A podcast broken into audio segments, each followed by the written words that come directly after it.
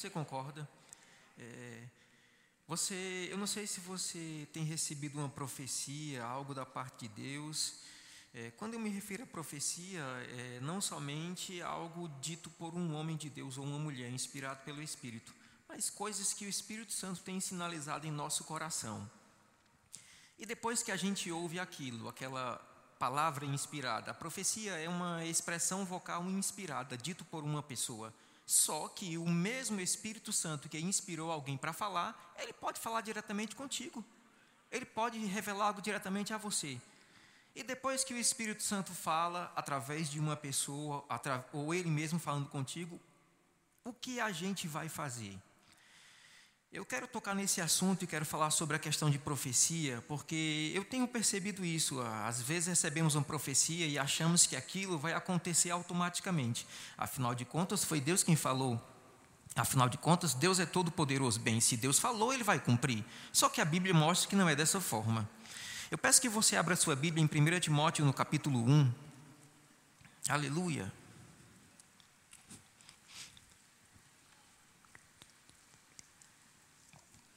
Glória a Deus. Primeira epístola de Paulo a Timóteo, capítulo 1. Paulo está escrevendo essa carta a um jovem pastor Timóteo que havia recebido uma profecia. O próprio apóstolo Paulo, na segunda carta a Timóteo, fala para ele não ser negligente, a profecia que ele recebeu mediante o presbitério, com imposição de mãos.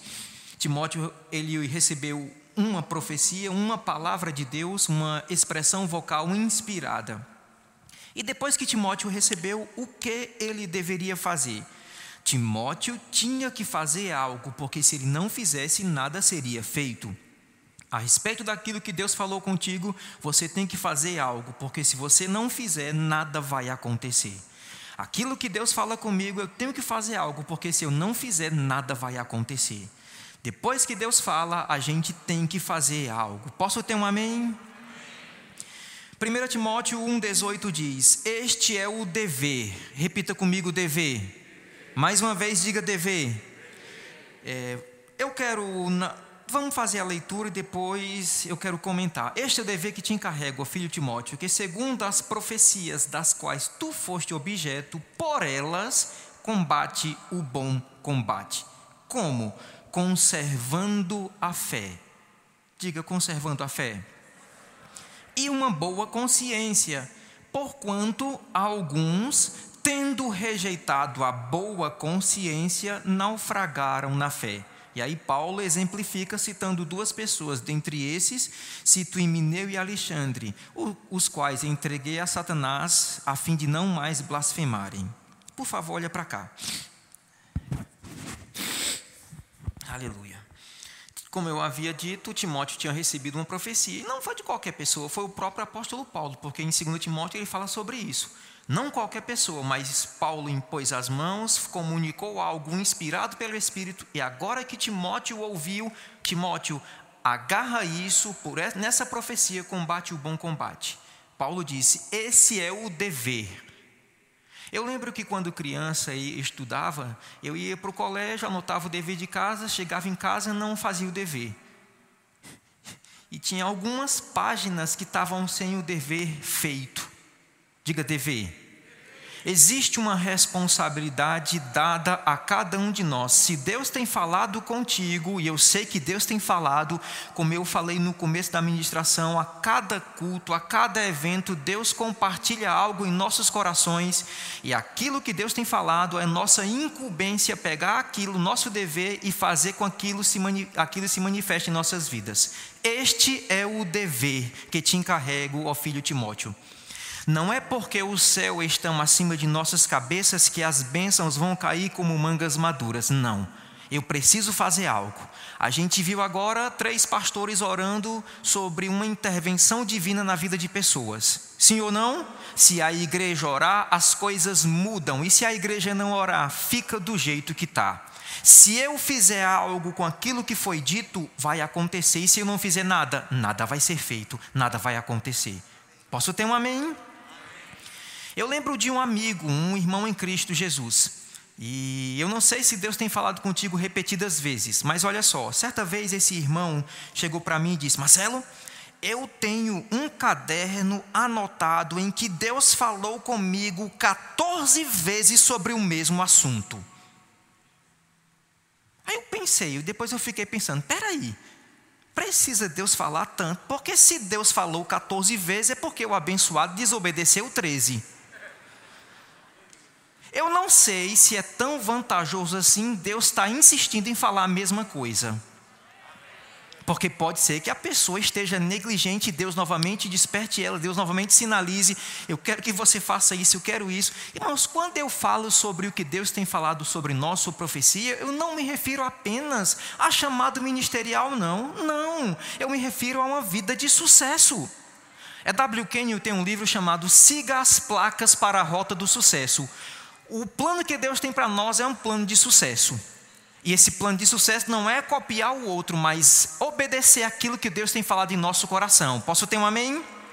Agora, para que isso aconteça, a gente tem que fazer o dever de casa.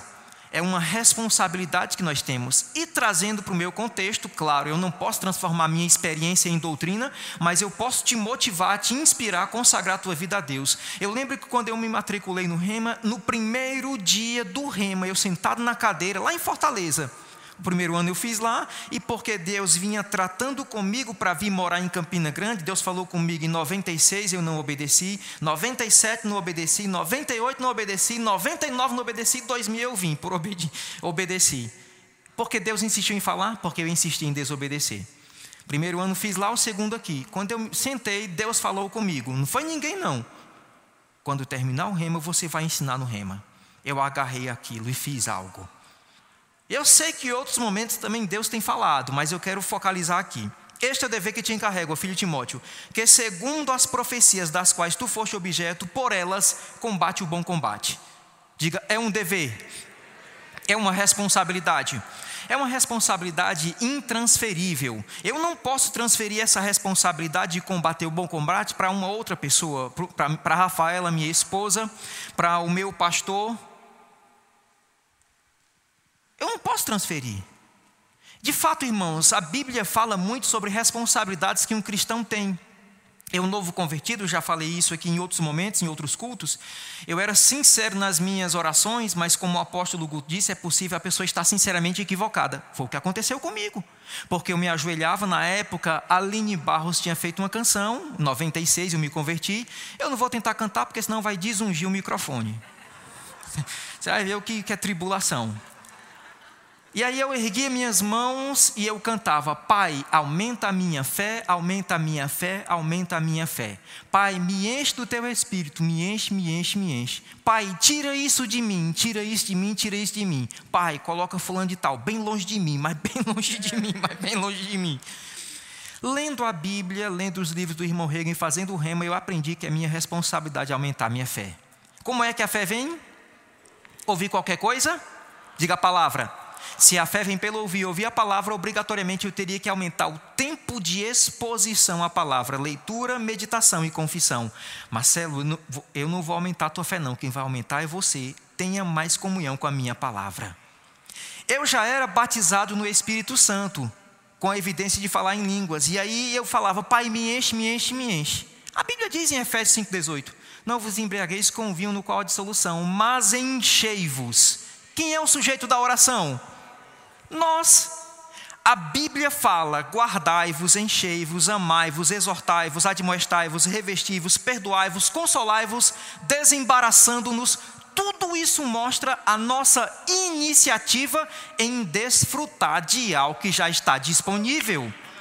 Tem um salmo que diz que Deus tem posto uma mesa na presença de nossos inimigos. Deixa eu te falar uma coisa: no reino de Deus é self-service. Te levanta e pega o que você quer. Não espera por ninguém, não. Tem uma mesa, eu não sei se você viu, mas tem uma mesa. Este é o dever que te encarrego. A respeito das profecias que você antecipadamente foste objeto, por elas combate o bom combate. Digo bom combate. Agora eu quero te alertar sobre um fato antes de você combater o bom combate a respeito de uma profecia, é bom você se inteirar se realmente aquilo que você ouviu é o que Deus falou.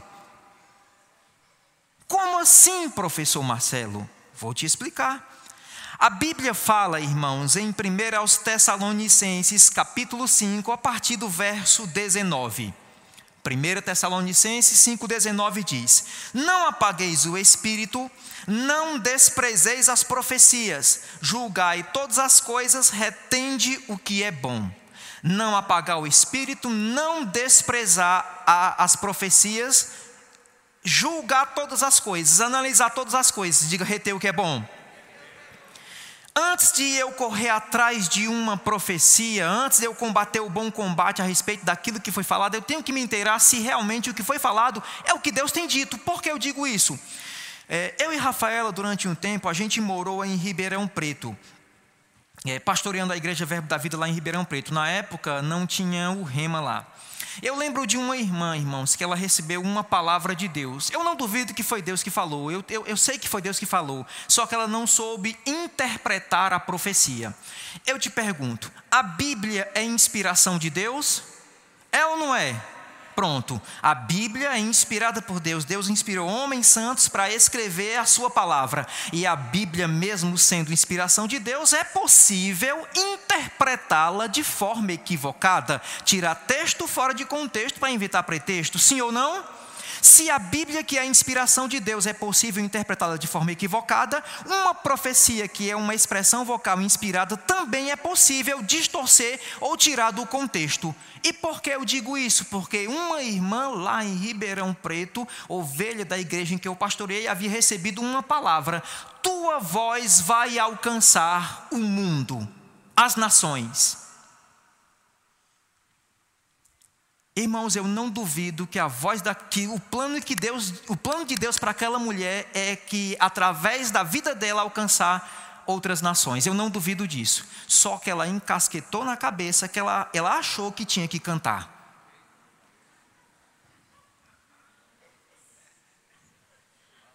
Professor, o senhor não crê que Deus chama uma pessoa para cantar? Eu creio, mas quando Deus chama, Deus unge o gogó.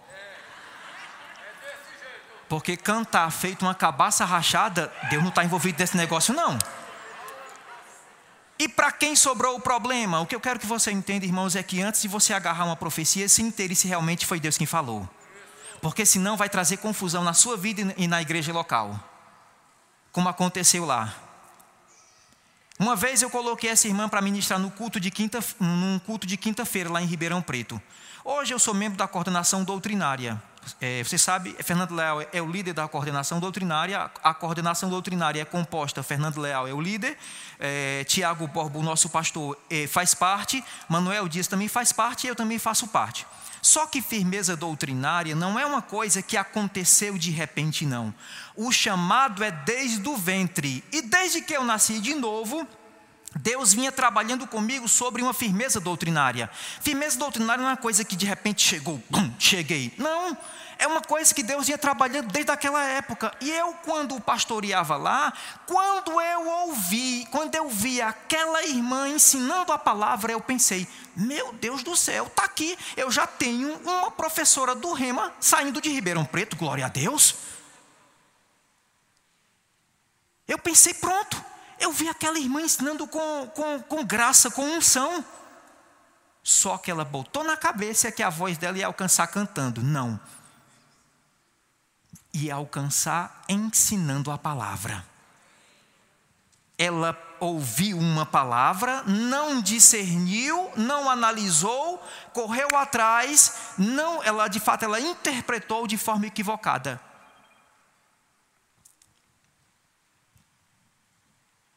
Estão comigo? E o final da história é que trouxe problema.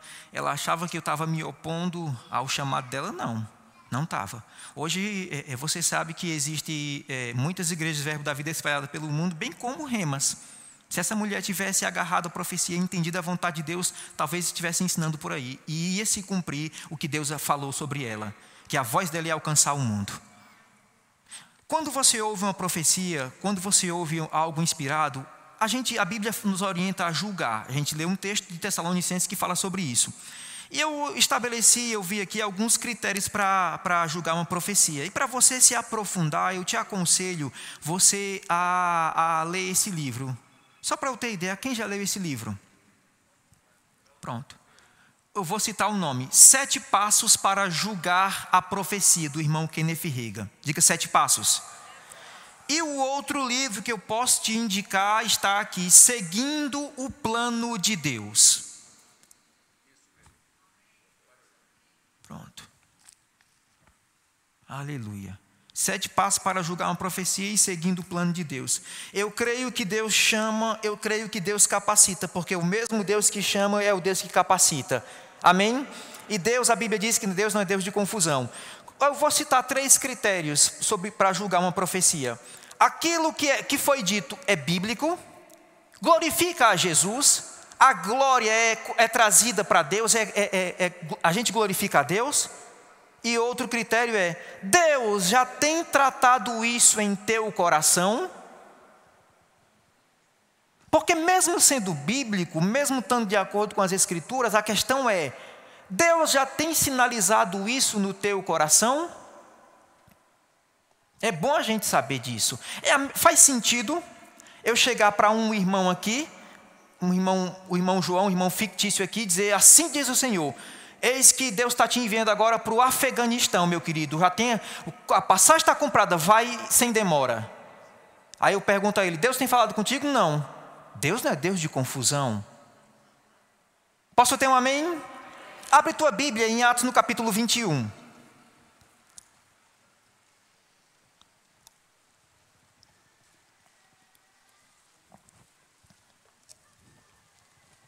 Glória a Deus. Conservando a fé e uma boa consciência. Atos capítulo 21,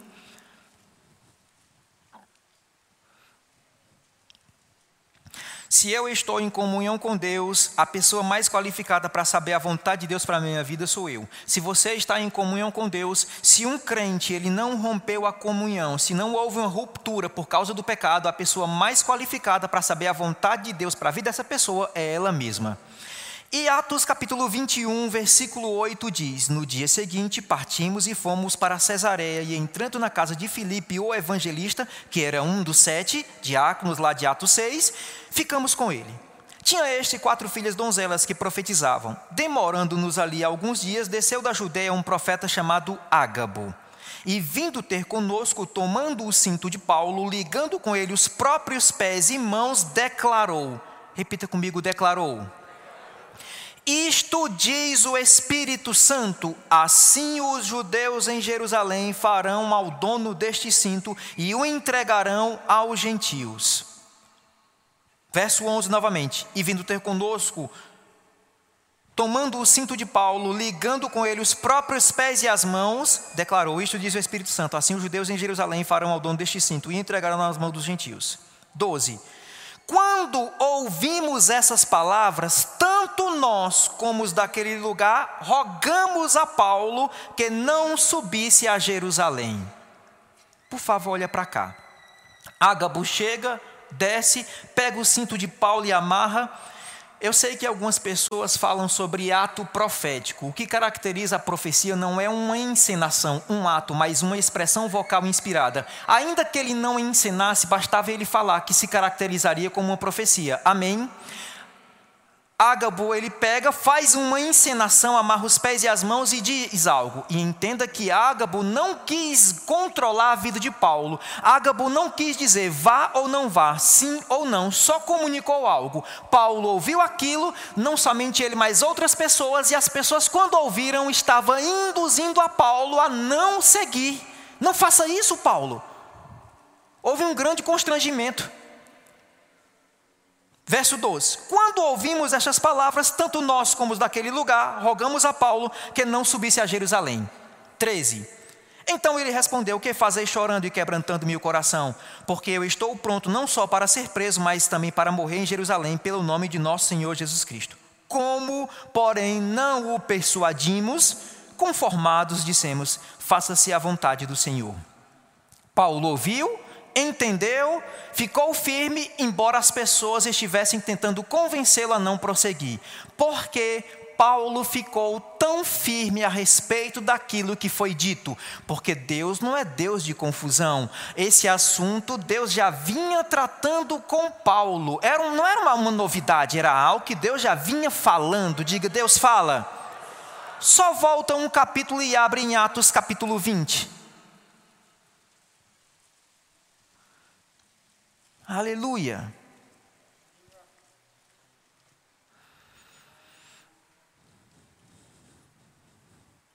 Versículo 22. Atos 20, 22 diz: E agora, constrangido em meu espírito, vou para Jerusalém, não sabendo o que ali me acontecerá, senão o que o Espírito Santo, de cidade em cidade, me asseguram que me esperam cadeias e tribulações. Porém, nada considero a minha vida como preciosa para mim mesmo, contanto que complete a minha carreira e o ministério que recebi do Senhor Jesus para testemunhar o Evangelho da graça de Deus.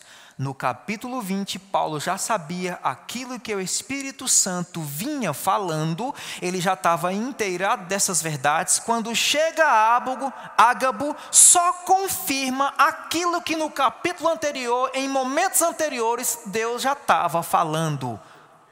Deus não é Deus de confusão. Deus não simplesmente não vai chegar e falar uma coisa se Ele não tem, vem tratando no nosso coração, dando algumas notas, algumas sinalizações. Posso ter um amém? E é, é bom demais saber, porque pelo menos a gente se prepara. A gente já tem uma nota no coração, é como eu tenho dito, culto após culto, evento após evento, Deus tem trazido notas aos corações de cada pessoa que aqui está tem falado, tem sinalizado. Voltando a 1 Timóteo 1,18. Timóteo tinha um dever, uma incumbência, um dever de casa, uma tarefa. E essa responsabilidade não poderia ser transferida para ninguém. Ele deveria combater o bom combate a respeito das profecias. Se, se Deus falou comigo, eu vou fazer algo. Eu lembro Citei o exemplo lá em Fortaleza, quando Deus falou comigo sobre ensinar no rema. Irmãos, quando eu falo isso, eu não quero puxar apenas para a questão de chamado ministerial, mas eu estou dando meu exemplo. Se Deus falou com você sobre ser um empreendedor, um empresário, combate o bom combate a respeito do que Deus falou a teu respeito. Se Deus falou contigo sobre cursar uma graduação acadêmica e ser um profissional, um missionário, combate o bom combate a respeito daquilo que Deus tem falado a teu respeito. Porque eu conheço cristãs que Deus tratou com ela. Você vai cursar medicina e vai ser uma missionária. Fez a prova, passou. Claro que ela estudou e passou. E está tá fazendo a segunda pós-graduação. É, a segunda, é, é, a segunda graduação, é, a especialização, perdão. A segunda especialização. E Deus está só esperando. Você tem um propósito, você tem um plano. Eu tenho um plano para você. Estão comigo? Conservando a fé. Diga conservando a fé.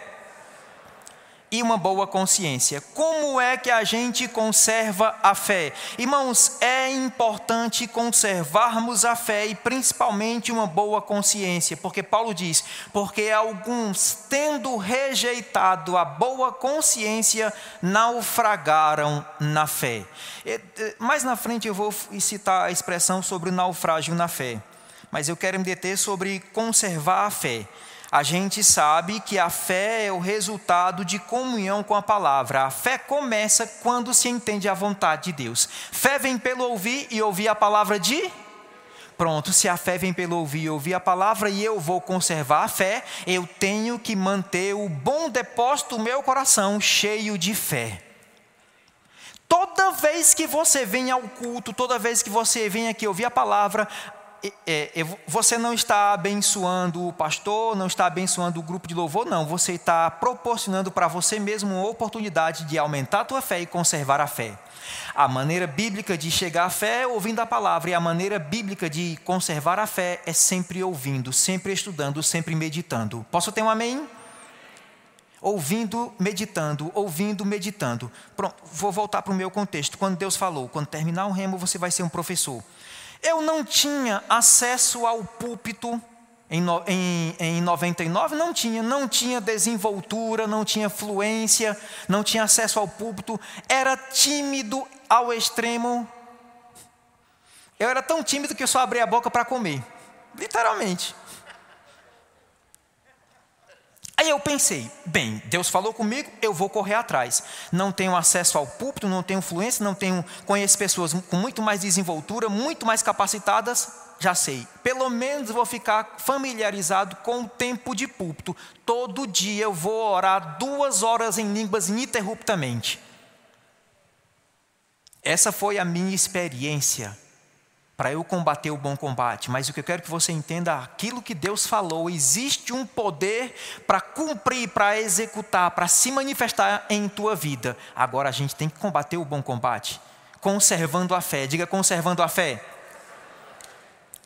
Esses dias a Rafaela foi ao supermercado e viu o preço da carne está um pouquinho caro, não está?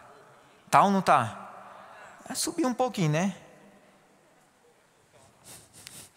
Às vezes a gente compra carne, você coloca, coloca é, é, não somente carne vermelha, mas frango, peixe, coloca lá naquela parte de cima, né, no congelador. Para quê? Para conservar. A maneira bíblica de a gente conservar a fé é pegar a Bíblia e colocar dentro do congelador? Não, está sempre no coração. A fé tem que estar tá sempre no coração. E os benefícios de andar pela fé? Eu não vou abordar todos os assuntos, mas a Bíblia diz em Josué 1,8: Não cesses de falar deste livro da lei, antes medita nele dia e noite, para que tenhas o cuidado de fazer tudo quanto nele está escrito. Então farás prosperar o teu caminho e serás bem-sucedido. Eu faço o meu caminho prosperar e serei bem-sucedido quando eu pego a palavra e, e, e medito dia e noite e encho o meu coração. Essa é a maneira bíblica de conservar a fé. Estão comigo? E conservando também e principalmente uma boa consciência. Porquanto alguns, tendo rejeitado a boa consciência, naufragaram na fé. É possível um cristão combater o bom combate, querer que a sua fé funcione, mas no entanto ele não manda com uma boa consciência? Esse texto mostra que não, bem como muitos outros. Eu sei que tem uma passagem em 1 aos Coríntios, eu peço que você abra lá, capítulo 13. Quando Paulo ele faz, ele usa um superlativo hipotético. Eu vou já te citar um superlativo hipotético. Quem já foi assistir uma partida do Campinense ou do 13?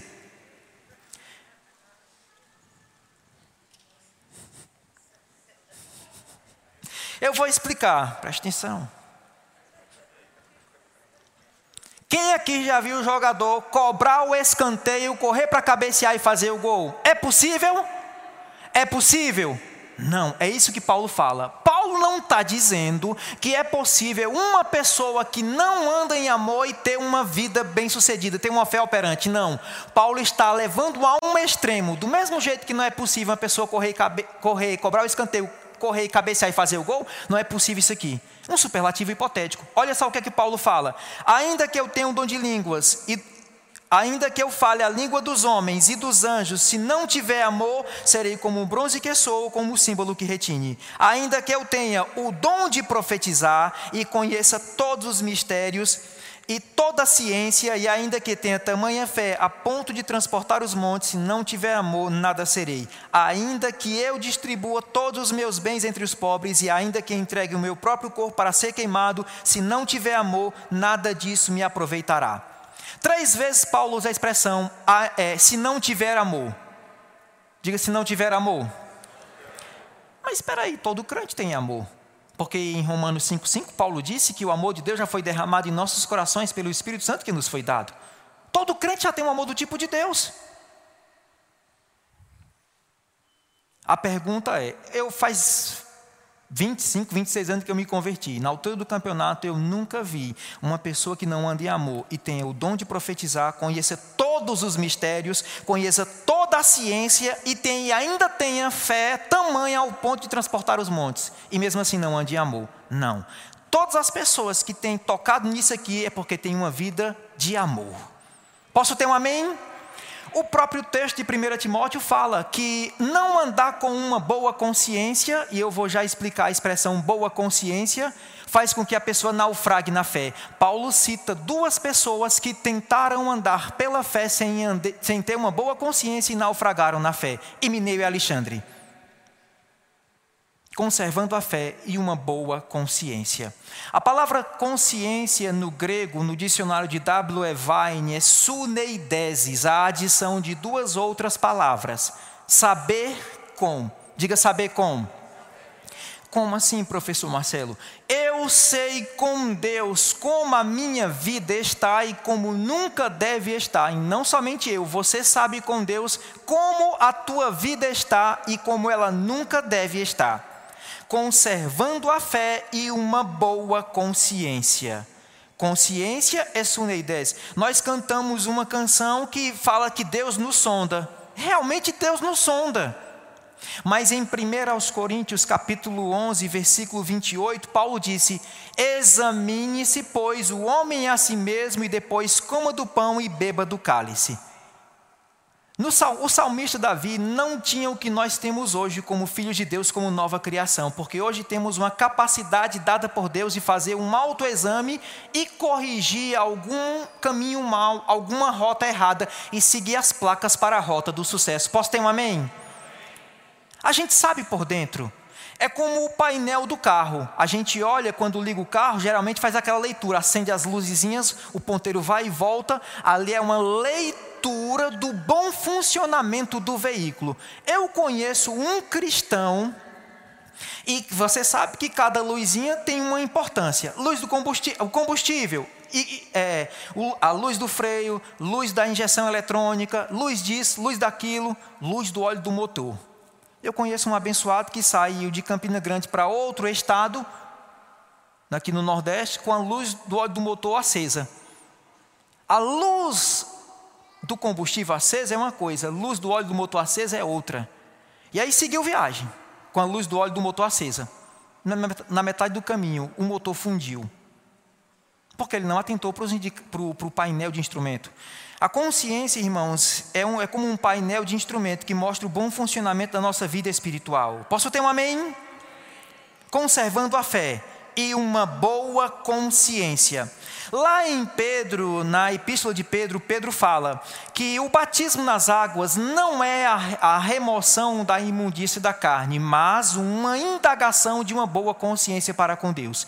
E eu quero te convidar a fazer essa indagação, essa pergunta. Pergunte a você mesmo: eu tenho feito a vontade do Pai? É isso.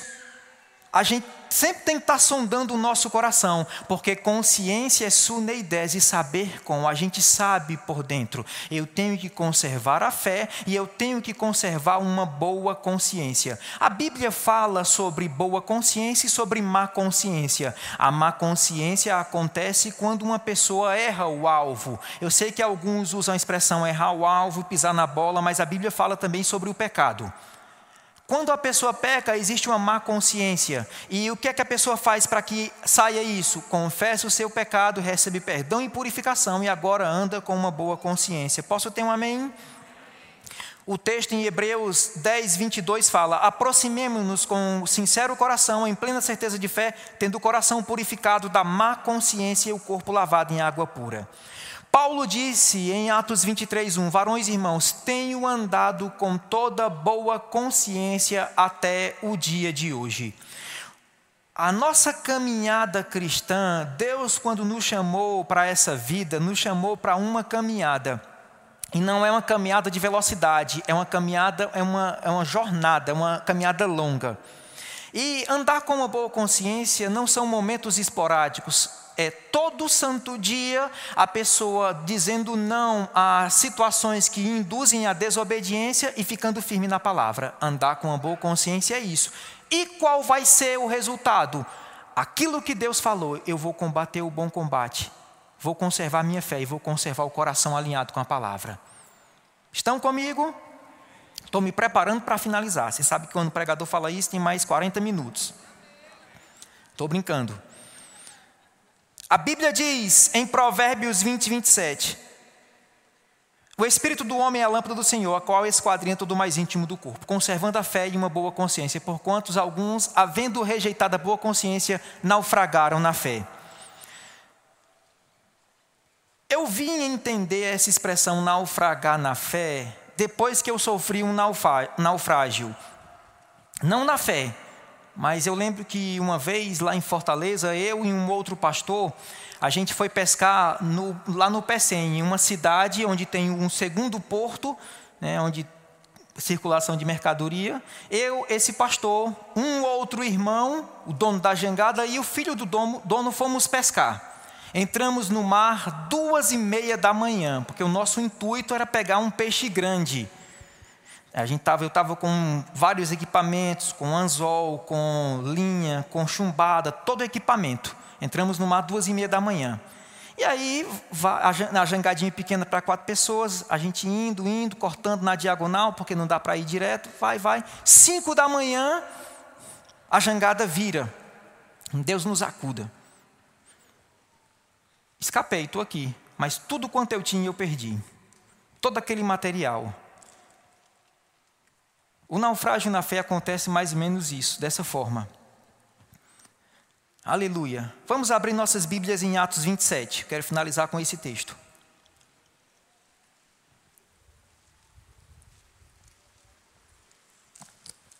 Glória a Deus. Atos dos Apóstolos, capítulo 27. Falei sobre a boa consciência.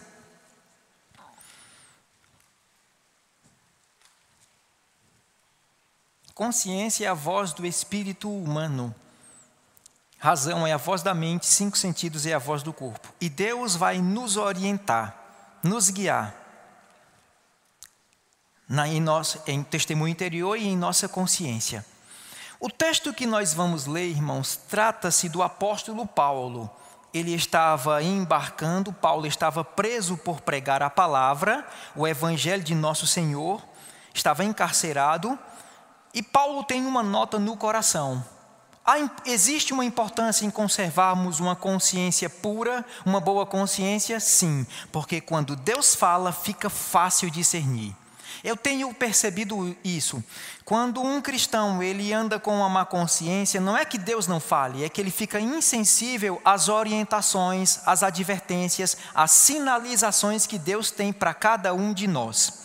E Atos 27, verso 9 diz: Depois de muito tempo, tendo se tornado a navegação perigosa e já passado o dia do jejum, admoestava-os Paulo, dizendo: Senhores, vejo que a viagem vai ser trabalhosa, com dano e muito prejuízo, não só da carga do navio, mas também de nossas vidas que eu quero que você entenda, irmãos, é que o vejo de Paulo não foi um vejo com os olhos físicos, porque Paulo não estava em um cruzeiro da CVC, ele não estava em uma suíte, uma linda cabine, vendo uma, um panorama bonito, não.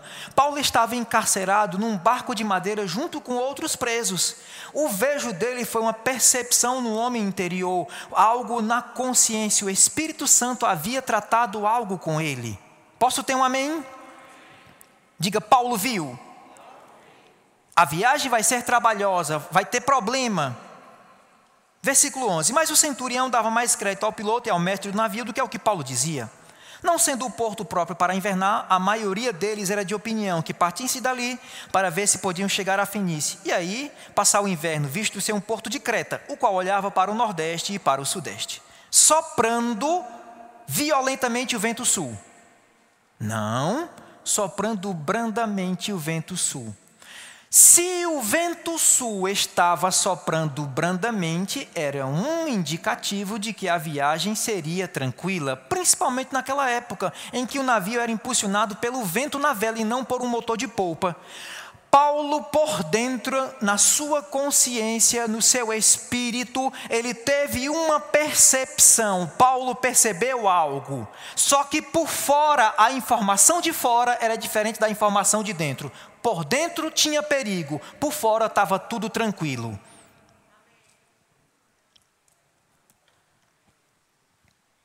Soprando brandamente o vento sul e pensando eles ter alcançado o que desejavam, levantaram a âncora e foram costeando mais de perto a ilha de Creta. Entretanto, não muito depois, desencadeou-se do lado da ilha um tufão de vento chamado Euroaquilão e, e sem poder resistir ao vento, cessamos a manobra e nos fomos deixados levar. Passando sobre a proteção de uma ilhota chamada cauda, a custo conseguimos recolher o bote, e levantando este, usaram de todos os meios para cingir o navio. Temendo que dessem na Sirte, arriaram os aparelhos e foram ao léu. Açoitados severamente pela tormenta, no dia seguinte já aliviavam o navio, e ao terceiro dia nós, os presos, com as próprias mãos lançamos ao mar a amarração do navio. E não aparecendo havia alguns dias nem sol nem estrelas, caindo sobre nós grande tempestade, dissipou-se afinal toda a esperança de salvamento. Que estreito de Jeová! Não, não foi estreito de Jeová, não. Deus não tem nada a ver com isso. Deus não tem nada a ver.